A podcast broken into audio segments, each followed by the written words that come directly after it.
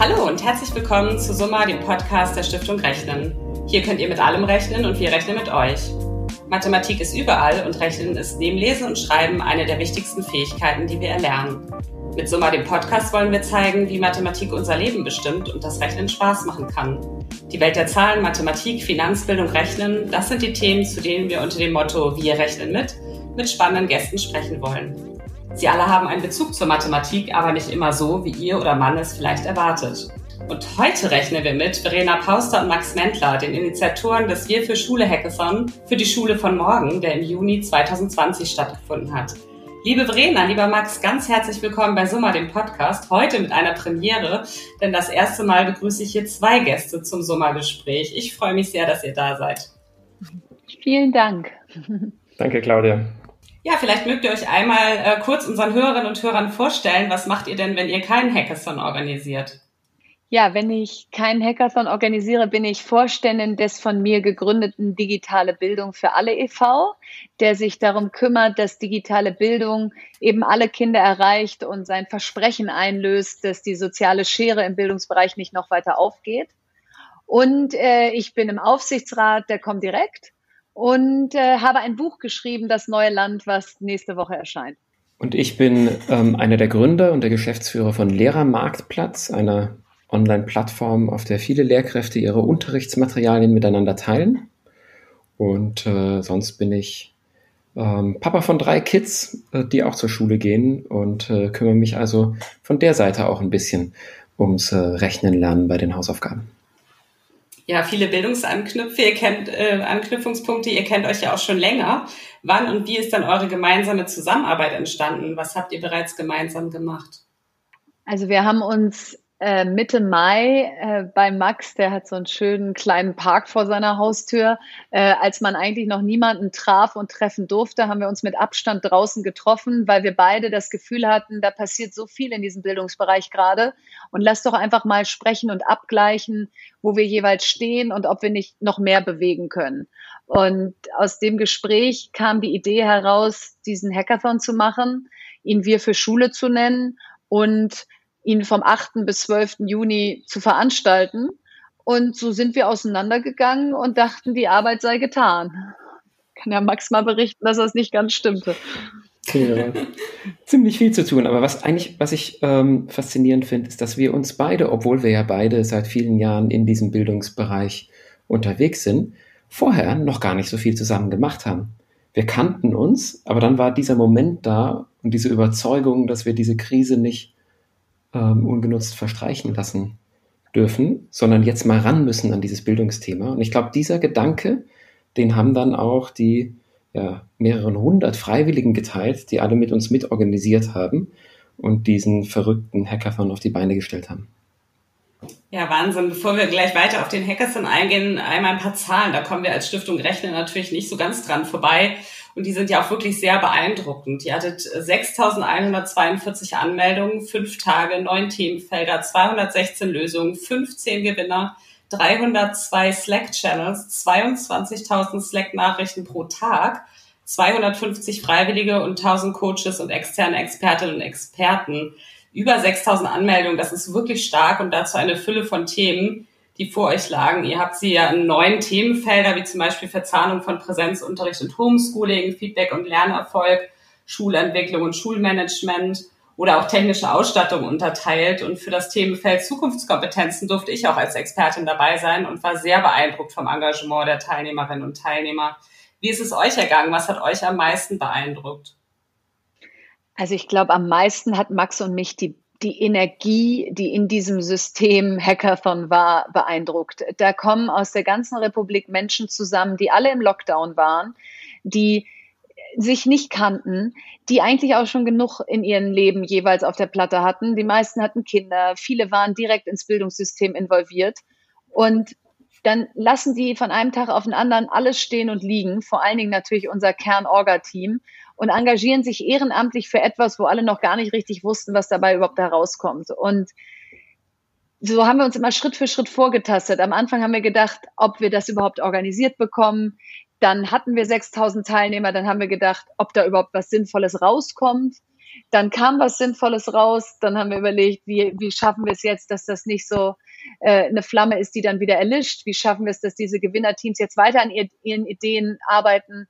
Also für Max und mich ist das, glaube ich, bis heute ein Hackathon, wo wir jede Woche wieder neu anlaufen mit den nächsten Herausforderungen.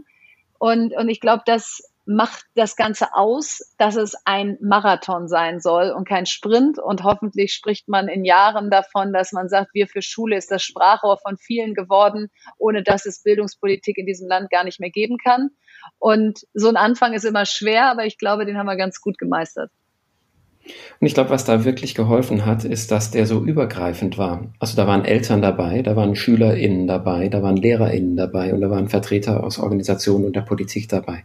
Der war wirklich breit angesetzt. Viele von diesen Teilnehmern haben sich zum ersten Mal getroffen in dieser Woche und dann gemeinsam an Lösungen gearbeitet oder auch gemeinsam Best Practices weiterentwickelt, die es schon gibt. Denn in diesem Bildungsmarkt gibt es ja ganz, ganz viele tolle Leute und ganz viele tolle Ansätze. Und zum Teil fehlt es dann noch, dass dieses Wissen wirklich in die Breite getragen wird und groß gemacht wird. Und äh, da hoffen wir, dass wir wirklich einen Stein ins Rollen gebracht haben. Ja, das denke ich auf jeden Fall. Das ist jetzt ja schon eine Bewegung. Inzwischen stehen ja auch die 15 Gewinnerprojekte fest und es gab in den verschiedenen Kategorien unterschiedlich viele Gewinner. Wer hat denn die Projekte ausgewählt? Was waren die Kriterien? Also zum einen haben wir den Schlüssel festgelegt, weil ja in den unterschiedlichen Themenfeldern unterschiedlich viele Projektteams am Start waren, dass es sozusagen alle 15 Einreichungen einen Gewinner gibt. Das heißt, wenn es äh, Themenfelder gab, in denen es vielleicht 30 Einreichungen gab, dann gab es in dem Themenfeld zwei Gewinner. Wenn es ein Themenfeld gab, wo es nur acht Einreichungen gab, gab es einen, um eben auch äh, der Tatsache Rechnung zu zollen, dass manche Themenbereiche stärker besetzt waren. Und ähm, wir hatten eine Jury aus 56 divers zusammengestellten Menschen, vom Schüler, von der Schülerin über den, äh, über den Schulleiter, die Schulleiterin bis hin zu da ehemaligen DAX-Vorständen wie Janina Kugel. Also da haben wir, glaube ich, unser ganzes Netzwerk aktiviert, um eben möglichst sicherzustellen, dass das eine sehr heterogene Gruppe war. Und Max und ich hatten natürlich keine Stimme denn wir wollten auf keinen Fall jetzt irgendwen hochziehen, den wir präferieren, sondern wollten auch wirklich da die Crowd entscheiden lassen, was die besten Projekte sind. Und vielleicht nochmal eine Nebenbemerkung dazu. Diese 15 wurden dann ähm, ausgewählt, insbesondere auch nach den äh, Kriterien schnelle Umsetzbarkeit, denn wir wollen ja jetzt mit dem Schulstart schon auch wirklich was ähm, sehen da draußen, was an die Schulen kommt. Aber alle 216 Projekte sind Gewinnerprojekte und ganz viele von denen arbeiten auch jetzt gemeinsam weiter an Lösungen. Ähm, also die darf man nicht vergessen, weil die, die bewegen auch was in dieser Bildungslandschaft. Hm.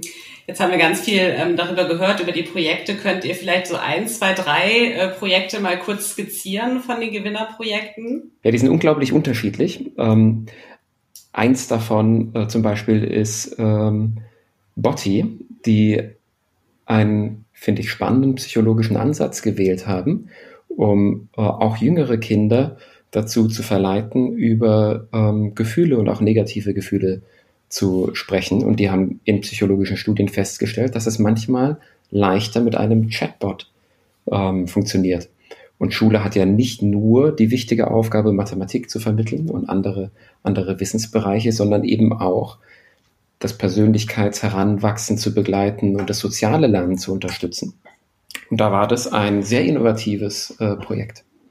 Ja, oder zum Beispiel in Data We Trust, in dem äh, Themenfeld Zukunftskompetenzen, wo du auch warst, Claudia, äh, das Thema Datenschutz an der Schule und auch für die SchülerInnen ist ja ein Riesenthema. Ähm, und äh, in Data We Trust hat es ganz cool gemacht, mit innovativen Methoden dieses Thema aufzugreifen und äh, SchülerInnen eben schon sehr früh klar zu machen, welche Daten gibst du wo ab, ähm, was passiert mit deinen Daten, äh, wie kann man sich diesem Thema vielleicht spielerischer nähern, als das bisher der Fall ist, weil das eher vielleicht ein Thema ist, wo, wo Kinder eher abschalten. Und ähm, das fand ich auch toll, dass, dass gerade auch große Themen, die immer wieder eine Rolle spielen, hier auf neue innovative Weise behandelt wurden. Ja, absolut. Das ist ja wirklich auch beeindruckend von bis. Also ich habe mir die Gewinnerprojekte auch angeguckt ähm, und Max sagt es eben, die 201 anderen ähm, Projekte und Lösungen arbeiten ja auch schon teilweise auch übergreifend miteinander. Wie geht es denn jetzt für die 15 Gewinnerprojekte weiter, ganz konkret? Also die haben wir zu, äh, in den ähm, Solution Enabler von dem Hackathon der Bundesregierung, Wir versus Virus, mit überführt. Project Together heißen die, um erstmal eine Plattform zu bieten, weiter zusammenarbeiten zu können, Mentoren zu haben, Coaching, das Andocken von Experten zu ermöglichen. Und dann haben wir aber auch jetzt ein Wir für Schule Team, was diese Teams sehr stark auch weiterhin unterstützt. Das setzt sich zusammen aus Projektleitern und Ehrenamtlichen, die einfach dafür sorgen, dass die Teams nicht auf sich allein gestellt sind, dass sie von dem Netzwerk profitieren, was wir für Schule hat, dass sie eventuell auch mit Partnern zusammengebracht werden, die vielleicht sogar bereit sind, in diese Ideen zu investieren und dass sie Visibilität gegenüber der Politik bekommen. Äh, so haben wir zum Beispiel im September eine große Präsentation aller Gewinnerteams vor der KMK, der Kultusministerkonferenz. Und das ist, glaube ich, eins der größten äh, Lobe oder der größten Dinge, die man erreichen kann, die Wertschätzung von PolitikerInnen zu bekommen, dass man sich in dieses Schulsystem einmischt, dass man Lösungen präsentiert und diese dann aber auch gehört werden. Ja, und die Sichtbarkeit einfach, ne? Das ist, glaube ich, auch wichtig, dass Total. das dann auch gesehen wird, was da gemacht wird, absolut. Ja. Ja, und da muss man auch sagen, dass die äh, wirklich interessiert sind. Die Bildungsminister und Ministerinnen der Länder wollen hören, was da für einsetzbare Lösungen rausgekommen sind. Es ist auch durch diesen Virus und den Lockdown und das ganze Leid, was dieses Homeschooling gebracht hat, auch auf Seiten der, äh, der Politik und der Bildungsverwaltung ganz merklich eine Offenheit entstanden. Ähm, jetzt mal mutiger und schneller an der Schule von morgen zu arbeiten auch wenn es Verena und mir manchmal immer noch nicht mutig und schnell genug geht, ist da trotzdem eine große Bereitschaft da, ähm, die wir sehr begrüßen, weil ähm, das geht ja nur gemeinsam. Ja, absolut. Apropos gemeinsam. Ihr habt ja auch mit der Bundesbildungsministerin Anja Karliczek, der Staatsministerin für Digitales Dorothee Bär und Dr. Stefanie Hubig, der derzeitigen Präsidentin des KMK, sehr prominente Schirmherren gewinnen können. Und im Anschluss an den Hackathon habt ihr Frau Karliczek ja auch persönlich im Ministerium von den Ergebnissen berichtet. Wie wichtig ist denn die Unterstützung der Politik und ähm, wie sieht diese dann konkret aus? Ihr hattet schon angesprochen, wir versus Virus ähm, und jetzt die Präsentation vor der KMK. Gibt es noch weitere ähm, Next Steps, die ihr da plant? Also ich glaube erstmal, die Unterstützung der Politik ist unglaublich wichtig, denn das Bildungssystem ist ein staatliches System. Da kann man natürlich Lösungen an der Seitenlinie, sage ich mal, vorschlagen, aber am Ende müssen sie Einzug in die Strukturen erhalten, die es gibt. Und je mehr Offenheit da von Seiten der Politik eben auch besteht, zu sagen, wir sind daran interessiert, was Expertinnen äh, sagen, desto besser ist es. Und ich glaube, es gibt ähm, nicht nur mit der KMK und dem BWF Schnittstellen, auch eben mit dem Kanzleramt und Dorothee Bär. Und wir haben gerade das Gefühl, dass sich im Bereich Bildung und digitaler Bildung so viel tut. Also vor anderthalb Wochen gab es oder vor einer Woche erst gab es im Kanzleramt ein Treffen, wo rausgekommen ist, dass jetzt eben auch Dienstgeräte für LehrerInnen genehmigt werden mit einem Sonderbudget wo über eine Bildungsplattform nachgedacht wird, wo es über Kompetenzzentren um Kompetenzzentren geht, wie man das Thema digitale Bildung jetzt voranbringen kann. Und all das wäre ohne Corona nicht passiert. Und da liegt die Chance dieser Krise, dass wir jetzt nicht einfach zum Old Normal zurückkehren, sondern uns wirklich trauen, neu zu denken. Hm. Kann man sich dann auch in Zukunft mit engagieren? Werden noch Mitstreiter gesucht bei euch? Auf jeden Fall, es werden immer Mitstreiter gesucht. Man kann sich sowohl wirklich direkt bei Wir für Schule ähm, engagieren. Ähm, wir haben außerdem dieses Slack-Team mit den über 6000 TeilnehmerInnen weiter offen und da kommen jeden Tag neue dazu, ähm, die sich da austauschen und, äh, und andere finden, mit denen sie zusammenarbeiten. Wir wollen diesen Hackathon in der oder in einer ähnlichen Art möglichst jährlich ähm, abhalten vielleicht gegen Ende des Schuljahres vor den Sommerferien, um in einer Art Retrospektive innezuhalten und zu gucken, was war denn eigentlich gut dieses Schuljahr, was war vielleicht sogar so gut, dass man es mit anderen als Best Practice teilen kann, ähm, damit wir immer gemeinsam besser werden, Schritt für Schritt. Das ist ein langer Weg. Und ähm, da brauchen wir alle Mitstreiter, ähm, die, äh, die Zeit und Energie und Wille und Mut haben. Denn das ist eine Riesenaufgabe. Ja, super machen wir gerne hier auch nochmal einen kleinen Aufruf jetzt, ne, für jeden, der Lust hat, Bier für Schule damit zu machen. Verena, ich habe gerade gesehen, ähm, dass du unter den Top 3 auf der Shortlist des Digital Female Leader Awards für das Thema Education ja auch stehst. Die Finalistinnen werden da in Kürze bekannt gegeben. Was bedeutet es dir persönlich, an solchen Awards teilzunehmen?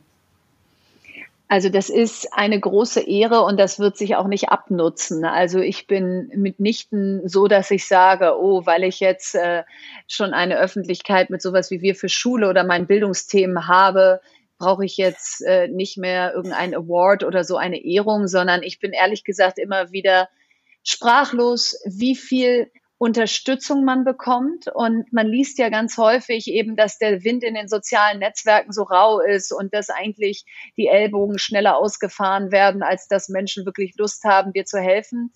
Und ich glaube, was Max und mir da im Zuge von Wir für Schule entgegengeschwappt ist, es war zu 99 Prozent Unterstützung und, und, und Herzblut und Leidenschaft und Mitmachwille. Und dass ich jetzt da unter den letzten dreien bin, da, da denke ich irgendwie so, oh Mann, also was für eine tolle Jury, dass die das, was wir da jetzt gemacht haben, so sieht. Und man könnte ja auch sagen, was sollen wir die jetzt auszeichnen? Die hat doch eh schon genug Reichweite. Äh, das lassen wir jetzt mal lieber. Aber von dieser Wertschätzung lebt natürlich ehrenamtliches Engagement, dass man sagt, äh, es wird gesehen, was man macht, man bringt was voran, es inspiriert vielleicht andere. Also insofern, ja, bin ich da ganz, ganz stolz. Und ob ich gewinne, ist mir gar nicht so wichtig, aber dass es so sozusagen diese Wertschätzung da in Form dieser Finalistin gab, ist toll. Ja, wir drücken dir auf jeden Fall die Daumen. Sind schon ganz Vielen gespannt. äh, Verena Max, wir haben es eingangs ja schon erwähnt, ihr seid beide Eltern. Ich würde gerne gedanklich nochmal zum Frühjahr zurückgehen. Wie habt ihr denn die Zeit des Homeschoolings erlebt? Was waren so aus eurer Sicht die größten Herausforderungen? Ja, Max, vielleicht du mal erst, weil ich nämlich Max Kinder eigentlich in Corona-Zeiten kennengelernt habe, weil sie immer hinter ihm saßen, wenn er Videokonferenzen gemacht hat. Ja, ich finde, also diese Corona-Zeit und dieser Lockdown, die haben ja viel, viel aufgedeckt und viel auch verstärkt von dem, was vielleicht vorher schon da war. Ähm, also, dass Kinder immer, immer mal im Hintergrund von Videokonferenzen zu sehen waren, fand ich, ähm, fand ich super. Das hat ganz viel menschlicher und nahbarer gemacht äh, in, in unserer ähm, Kommunikation, auch in unserer Business-Kommunikation. Jetzt zum Homeschooling selbst haben wir natürlich erstmal vor allem als Eltern gemerkt, dass wir in unseren pädagogischen ähm, Ausbildungen ähm, halt lang nicht so professionell unterwegs sind wie die Lehrkräfte an den Schulen. Da kommt man schon an die eigenen Grenzen, auch die Grenzen der eigenen äh, Geduld. Andererseits hatten wir ähm, das Wahnsinnsglück, dass unsere Kinder auf eine der wenigen Schulen gehen, die ein sehr starken sehr starkes Eigen, Eigenverantwortung und selbstständiges Lernen fördern ab der ersten Klasse und die deswegen sehr gut mit dem selbstständigen Lernen zurechtkamen. Deswegen ähm, war das vielleicht für uns gar nicht so schwierig wie für manch anderen. Wie war es denn bei euch, Verena? Also bei uns war es schon etwas haariger. Ähm, erstens, weil wir noch eine jetzt dreijährige, damals noch zweijährige haben und die fügte sich so irgendwie so gar nicht nahtlos in dieses Homeschooling ein. Ähm, und mein Mann ist auch Unternehmer und natürlich überwogen bei ihm in den ersten Wochen des Lockdowns eben totale Ängste, was auch sein eigenes Unternehmen angeht. Ähm, kommt er da gut durch? Muss er Kurzarbeit anmelden? Er führt einen großen Handwerksbetrieb. Werden die noch in die Haushalte gelassen? Also das war für uns alle eine anstrengende Phase, ich hatte auch noch mein Buch, da gab es ja auch gewisse Deadlines und das hatte ich mir eigentlich so vorgestellt, dass ich das gemütlich schreibe, wenn die alle in der Schule und in der Kita sind. Und plötzlich waren sie nur nicht, äh, äh, nicht nur nicht da in der Schule und Kita, sondern zu Hause und mussten auch noch betreut und gehomeschoolt werden. Und ich habe das Buch eher nachts geschrieben. Also das sind alles Luxusprobleme im Vergleich zu, wie es anderen ergangen ist. Aber es hat mich die ersten Wochen schon echt gekriegt. Also das war nicht so, dass ich da so durchgelaufen bin und gedacht habe, kriegen wir alles hin und ist alles okay, sondern ich hatte abends immer so dieses Gefühl der Perspektivlosigkeit. Das war so ein bisschen so, puh, und morgen ist der nächste Tag, aber wo, wo, wo läuft das hier eigentlich alles gerade hin? Ähm, also ich musste mich da erstmal dran gewöhnen. Ja, Verena, du hast ja auch in Interviews und Podcastbeiträgen den Tipp gegeben, sich als Eltern selbst weiterzubilden und am besten gemeinsam mit den Kids neue Formate und Tools aktiv auszuprobieren. Hast du das selber auch gemacht mit deinen Kindern? Ja, habe ich, weil ich eine Website ins Netz gestellt habe, homeschoolingcorona.com, gleich Anfang März, als die oder Mitte März, als die Schulschließung losging, mit Tipps und Tricks und äh, Tools und allem, was man jetzt äh, nutzen kann, um das Homeschooling und die Zeit zu Hause besser zu meistern. Und da habe ich so eine Challenges Section, äh, Sektion gemacht, also wo ich einfach selber mit meinen Kindern Sachen ausprobiert habe ähm, und die habe ich dann abgefilmt und da ins Netz gestellt. Und insofern, ähm, allein schon um so Beispiele für andere zu erzeugen, haben wir das gemacht. Aber auch sonst bin ich eher die, die gerade in der digitalen Welt viel mit ihren Kindern zusammen ausprobiert, bis hin zu, dass ich vor drei Wochen mein erstes TikTok-Video gedreht habe, wo ich noch nicht sicher bin, ob das eine gute Idee war. Und äh, also deswegen immer eher mich so reinschmeiße und gucke, was passiert, als so an der Seitenlinie zu sitzen und das zu theoretisieren. Und ich glaube, das war ja auch eine der tollen Erfahrungen jetzt in dieser Corona-Zeit, dass alle Eltern viel näher dran waren an dem, was die Kinder da in der Schule eigentlich machen. Man hat ja viel mehr mitgekriegt, ähm, viel mehr zu den einzelnen Lehrkräften, aber viel mehr auch zu den Inhalten, im positiven wie im nicht so positiven. Und das war spannend, ähm, auch für uns zu sehen, was denn da wirklich so, was da so wirklich gelernt wird. Ich glaube, das ist das eine, dass es ähm, spannend war für viele Eltern, aber auch so in meinem Freundeskreis, die Eltern haben plötzlich auch eine ganz andere Wertschätzung. Ich habe ja in der Stiftung viel mit, El also mit Eltern, Lehrern und Pädagogen auch zu tun. Und da sind die Fronten ja manchmal auch ein bisschen ähm, schärfer oder verhärtet. Ihr werdet das auch kennen. Und ähm, jetzt in der, in der Krise, die auch dann wirklich die Chance ist, wie Verena auch vorhin gesagt hat, eine Chance sein kann, haben die es auch nochmal ganz anders gewertschätzt, dass die Kinder sonst den halben Tag auch wirklich anders betreut werden, ne? also auch an der Schule und was die Lehrerinnen und Lehrer dann leisten. Ähm, und das fand ich auch ein positives Erlebnis. Also wenn ich da mit Freunden gesprochen habe, die auch Kinder haben, die gesagt haben, meine Güte, also zum einen, was sie für einen Stoff durchnehmen und wie die es den Kindern dann beibringen, teilweise ja auch in in kurzen Video-Sessions dann auch persönlich oder live mit den Lehrerinnen und Lehrern und da war plötzlich auch eine ganz andere Awareness da, habe ich das Gefühl gehabt. Ne? Auf jeden Fall. Ihr lebt ja beide in Berlin und dort hat auch die Schule wieder angefangen. Wie war denn der Start für euch? Oder für eure Kinder, für eure Familien? Ähm, also bisher läuft's noch. ist ja auch noch nicht so lange her. Aber ähm, es ist schon, es ist schon, ja, schon noch mal alles anders, als man es so kennt. Also erstens sind natürlich alle sehr nervös in dem Moment, wo es irgendeinen Verdachtsfall oder auch nur ein Husten gibt, ähm, laufen die WhatsApp-Elterngruppen über. Äh, Gerade auch im Kita-Bereich ist es wahnsinnig schwer, weil am Ende haben die ja eigentlich immer Schnupfen. Und äh, jetzt eben zu entscheiden, wann ist es mehr als ein Schnupfen oder Husten, äh, wird dann gleich die ganze Klasse oder die ganze Kita-Klasse zu Hause gelassen. Und da kochen natürlich auch die Emotionen hoch, weil manche Eltern es einfach nicht leisten können. Die arbeiten immer noch in systemrelevanten Jobs und ähm, die können nicht äh, jetzt sozusagen die weitere Kita-Schließung sofort verkraften. Bei anderen ist es einfacher. Also da ist schon noch sehr viel Unsicherheit in der Luft. Und ich glaube, ähm, ja, da werden wir uns dran gewöhnen müssen, dass uns das jetzt noch eine ganze Weile begleitet. Ja, ich finde auch die, ähm, die Schulen selbst haben sich ja wirklich auch in den letzten Tagen, nachdem dann mal vom, vom Land die Vorgabe klar war, was denn jetzt eigentlich die Hygieneregeln sind, das kann man ja sehr kurzfristig, sich dann viele organisatorische Fragen gestellt. Wie macht man das mit der Mensa? Wie, ähm, wie kriegt man die Hygieneregeln hin? Ähm, zum Teil wurde das Soziale ein bisschen gekürzt. Viele von so Wahlprogrammen im Hortbereich sind jetzt schwerer, schwerer umzusetzen. Das ist ein bisschen schade. Ähm, und man darf nicht vergessen, für die Lehrkräfte ist das im Moment kein Regelbetrieb. Für die ist das doppelte und dreifache Herausforderung, weil natürlich auch die pädagogischen Konzepte zum Teil schwer umsetzbar sind unter den neuen Hygienebedingungen. Da ist schon immer noch ganz schön viel Druck auf dem Kessel. Das ist immer noch ganz schön anstrengend, auch wenn jetzt viele der ähm, Eltern zumindest wieder die Freiheit haben, dass sie den Arbeitstag wieder mehr für sich haben, weil die Kinder eben auch betreut sind. Das mehr so aus der direkten persönlichen Perspektive. Aus der Metaperspektive finde ich, dass wir schon schauen müssen, dass wir die Chance nicht ungenutzt an uns vorüberziehen lassen.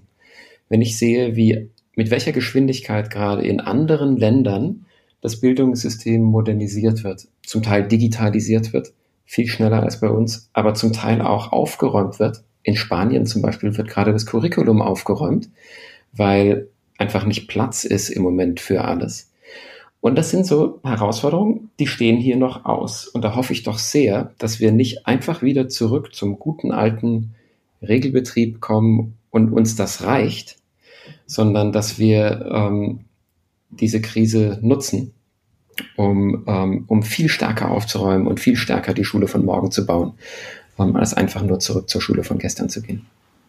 Ja, da bin ich, da bin ich ganz bei dir, absolut. Ähm, Verena, da, das ist ein, ein gutes Stichwort. Du hast ja in einem Gastkommentar in der Welt während der Sommerferien die Verantwortlichen in der Bildungspolitik auch dazu aufgerufen, die Zeit zu nutzen und tragfähige Konzepte für das neue Schuljahr vorzubereiten, um ein ähnliches Chaos wie im Frühjahr zu vermeiden.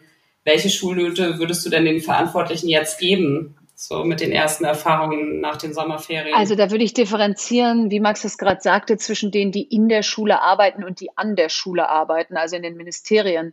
In der Schule erlebe ich eine große Bereitschaft, sich auf alles einzustellen. Das ist auch so komplex. Da haben Kinder zum Teil ihren ersten Schultag und kommen mit Maske und lernen ihre Mitschüler gar nicht richtig kennen und spielen ist nicht in gewohnter Form erlaubt. Und also da glaube ich, äh, sind viele Lehrkräfte auch einfach am Limit, weil die ja auch aus harten Monaten kommen, ähm, auch schon vor den Sommerferien, aber auch in den Sommerferien viel Zeit damit verbracht haben, den Unterricht vorzubereiten. In den Ministerien ist aus meiner Sicht viel zu wenig passiert. Denn wenn wir mal gucken, was ist jetzt anders als im März, wenn die Schulen morgen schließen würden, dann ist es zum Teil schlechter geworden. Im März haben wir uns getraut zu sagen, wir nutzen jetzt mal Lösungen, auch wenn die vielleicht kurzfristig nicht datenschutzkonform sein mögen, weil wir Soforthilfe brauchen. Und jetzt hat man eigentlich über, den, über die Sommerferien an Hygienekonzepten gearbeitet und daran gearbeitet zu überlegen, was man jetzt wieder verbietet. Und verbieten ist ja schön, wenn es nicht unsere Datenschutzstandard erfüllt, aber da muss ich ja was anderes dagegen stellen und sagen, ihr dürft zwar Zoom und, und Google Classroom und Microsoft Teams bald nicht mehr nutzen, aber stattdessen präsentieren wir äh, folgende Schulcloud oder Alternativmöglichkeit. Und das ist nicht passiert. Und auch so kostenlose Maßnahmen wie ich mache pro Klasse eine Liste, welche Kinder können denn zu Hause perfekt betreut werden, was Infrastruktur und Anwesenheit der Eltern angeht und könnten eigentlich bei einem Corona-Verdachtsfall sofort wieder ins Homeschooling wechseln. Und welche können das gar nicht, weil dann bei ihnen wie in Corona-Zeiten gar kein Lernen ankommt und müssen auf jeden Fall in der Schule betreut werden. Und wenn ich diese Listen hätte und jetzt habe ich einen Verdachtsfall, dann muss ich eben nicht gleich die ganze Schule schließen, sondern dann schicke ich die sofort nach Hause, die dort gut weiterlernen können und verteile die anderen mit Abstand auf die Räume. Und diese Sachen, die auch kein Geld kosten und einfach mal ein bisschen Pragmatismus brauchen, die sind aus meiner Sicht nicht gemacht worden. Und da, ja, da werde ich einfach die bleiben, die nicht nur sagt, nicht gut gemacht, sondern auch Lösungsvorschläge präsentieren und äh, arbeite mich da gerade sehr in dieses Thema Schulcloud ein und wie kann die Lösung aussehen ähm, und was müssen wir vielleicht da einfach auch für Vorleistung machen, dass, dass die Ministerien da mehr sich von greifen können, wenn sie entsprechend da noch nicht die Qualifikationen haben. Hm, jetzt ist es ja nicht immer so einfach im föderalistischen System. Das merke ich ja auch schon an Projekten, die die Stiftung Rechnen so deutschlandweit durchführen. Und ich glaube, da braucht es aber trotzdem auch eine einheitliche ähm, Marschrichtung. Ne? Also ähnlich wie mit den, mit den Hygienemaßnahmen, dass die für alle Länder gelten, als auch jetzt äh, für so ähm, Bildungslösungen. Also warum kann es nicht ein ein, äh, eine riesige Cloud für alle geben, also oder eine einheitliche Cloud. Ja, und da müssen wir eben Wir gehen ja auch bei uns zum Beispiel hier in Hamburg zur Schule, das andere Kind in Schleswig-Holstein und jeder macht es dann wieder anders und so, Entschuldigung, aber das ist, das macht sie auch dann schwierig. Ne? Genau, und da müssen wir differenzieren. Wir haben auch den Buchdruck nicht 16 Mal erfunden, um dann unterschiedliche Bücher zu drucken. Also der Föderalismus hat absolut seine Daseinsberechtigung, was die Inhalte angeht. Aber ein Infrastrukturprojekt, was an sich schon sehr komplex ist, 16 Mal zu denken, da glaube ich, gibt es auch bessere Lösungen. Ja, und ich glaube, ich glaube, das Ziel muss ja gar nicht sein, dass die Schulen überall gleich sind. Ähm, nee. Auch innerhalb der Bundesländer gibt es sehr große Anforderungsunterschiede von einem Ort zum nächsten oder von einem Stadtviertel zum nächsten. Ähm, da brauchen wir gar nicht unbedingt eine Lösung für alle, aber es stimmt schon sehr, dass, ähm, dass an dem System viel nicht perfekt ist. Und da muss man sich den Bildungsföderalismus anschauen. der theoretisch ein wunderbarer Wettbewerb der Ideen sein könnte, wo sich alle gegenseitig inspirieren und voneinander lernen. Aber so ist es halt leider nicht. Und dann gibt's auch direkt in der Schuladministration ähm, viel Komplexität, dass Gebäude und ein Teil der äh, Mitarbeiter an Schulen von, von der Stadt organisiert werden, dann wieder andere vom Bezirk, äh, delegiert vom Land. Und das ist wahnsinnig komplex. Ähm, und gleichzeitig haben diejenigen, die wirklich täglich Entscheidungen treffen können müssten, nämlich die Schulleitungen, viel zu wenig Power, viel zu wenig ähm, Entscheidungsmacht. Die haben ja nicht mal Einsicht in ihre Budgets. Und das müssten die bekommen, damit sie sich dann in einem großen System mit einer großen Vision der Schule der Zukunft ausdifferenzieren können und entscheiden können, was in ihrem Stadtviertel am besten funktioniert. Da hakt es total. Hm. Ja. Jetzt seid ihr beide ja Bildungsexperten und Eltern. Da liegt es natürlich auch nahe, dass ich von euch wissen möchte, wie es in euren Familien mit dem Fach Mathematik aussieht. War das gerade auch während des Homeschoolings ein besonderes Thema bei euch? Nee, das würde ich nicht sagen, dass das jetzt uns mehr gefordert hätte als andere Fächer. Ähm, das mag aber auch daran liegen, dass ich jetzt, ich habe zum Beispiel Finanzen, Rechnungslegung, Controlling studiert und mein Mann ist eh so ein wandelnder Taschenrechner ist eigentlich zu kurz gegriffen. Der drückt alles in Zahlen aus. Also vielleicht sind wir auch ein sehr zahlenaffiner Haushalt.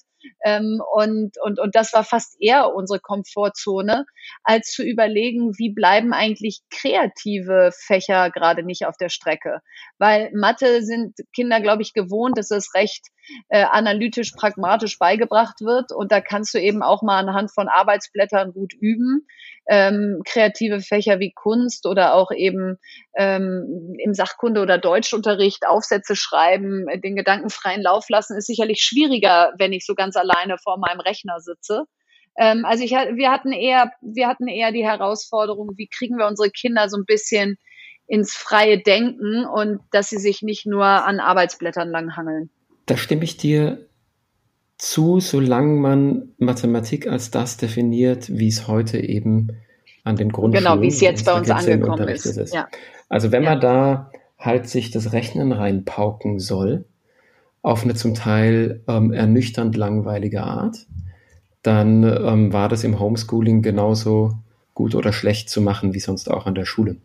Wenn man jetzt Mathematik verstehen würde als logische Diskussion, als, als Debatte über, ähm, über Wahrheit, über Ansätze, über ähm, logisches und abstraktes Denken, was es ja vielleicht auch sein könnte, äh, dann wäre das wahrscheinlich auch zu Hause schwierig gewesen. Das stimmt. Ja, vielen Dank schon mal für die, für die sehr interessanten Einblicke. Zum Ende unseres Gesprächs noch zwei Fragen, die wir ähm, all unseren Gästen stellen. Und heute würde ich diese beiden Fragen mal aufteilen zwischen euch beiden. Die erste Frage an dich, Verena. Wo rechnest du denn privat genau nach? Wo rechne ich privat genau nach? Oh, da gibt es einiges. Bin ja Ostwestfälin. Äh, da, da, guckt man schon auch gern mal, äh, was so, so rausgeht. Ähm, auch ich bin schon, ich bin schon die, die äh, im Supermarkt viele Preise kennt und äh, das heißt jetzt nicht, dass ich nicht zu manchen Sachen trotzdem greife, aber dann ist das eine sehr bewusste Entscheidung. Also zum Beispiel Cashewnüsse durfte ich als Kind nie essen, weil meine Eltern immer gesagt haben, dass die sind so teuer, die sind nichts für Kinder. Und äh, wenn man sich heute die Preise von Cashewnüssen anguckt, sind die immer noch sehr teuer und eigentlich nichts für Kinder. Und ich glaube, da hole ich aber jetzt mit meinen Kindern meine Kindheit nach, indem ich die immer kaufe. Also deswegen, äh, ich bin eine bewusste Einkäuferin und wundere mich dann manchmal, wie teuer Einkäufe sind und versuche das irgendwie besser und günstiger zu gestalten. Und die zweite Frage an dich, Max. Wann und vorbei hast du dich das letzte Mal so richtig verrechnet? Das ist gar nicht so lange her. Das war am Samstag. Ähm, wir hatten ähm, das äh, Kernorganisationsteam von Wir für Schule Hackathon hier und haben vegane Burger gemacht. Und ich habe vorher ausgerechnet, wie viel Ketchup ich brauche. Und mein Kopfrechnen war richtig. Ich habe mich also nicht verrechnet. Ich habe nur die Kubikzentimeter Annahme pro Person falsch äh, geschätzt. Und ich finde das ganz spannend, weil zum Rechnen gehört halt der Rechenweg aber auch die einfließenden Annahmen. Die waren einfach grob falsch und jetzt habe ich irgendwie wirklich viel Ketchup übrig, wenn jemand welchen braucht. Okay, dann gibt's äh, nächstes Wochenende vielleicht wieder Burger. Also ähm, schaut mal. Oder man macht irgendwas anderes Leckeres damit. Zum Schluss bitten wir unsere Gäste immer einen Satz zu vervollständigen. Macht das gerne auch gemeinsam oder nacheinander. Ich bin mir sicher, dass euch zu diesem Thema viel einfällt. Und das ist ja euer Herzensthema. Euer Satz lautet, die Schule von morgen sollte Punkt, Punkt, Punkt. Spaß machen. Kreativität freisetzen. Ich wollte jetzt noch mehr hören von ja, dir, Max. Verena, lieber Max. Achso. Mit Spaß machen lasse ich dich hier Soll nicht raus. Weitergehen? Ich habe auch noch einen. Ähm, Neugierde ähm, entfachen. Sehr gut. Und unsere Kinder zu Gestaltern der Zukunft ausbilden. Job.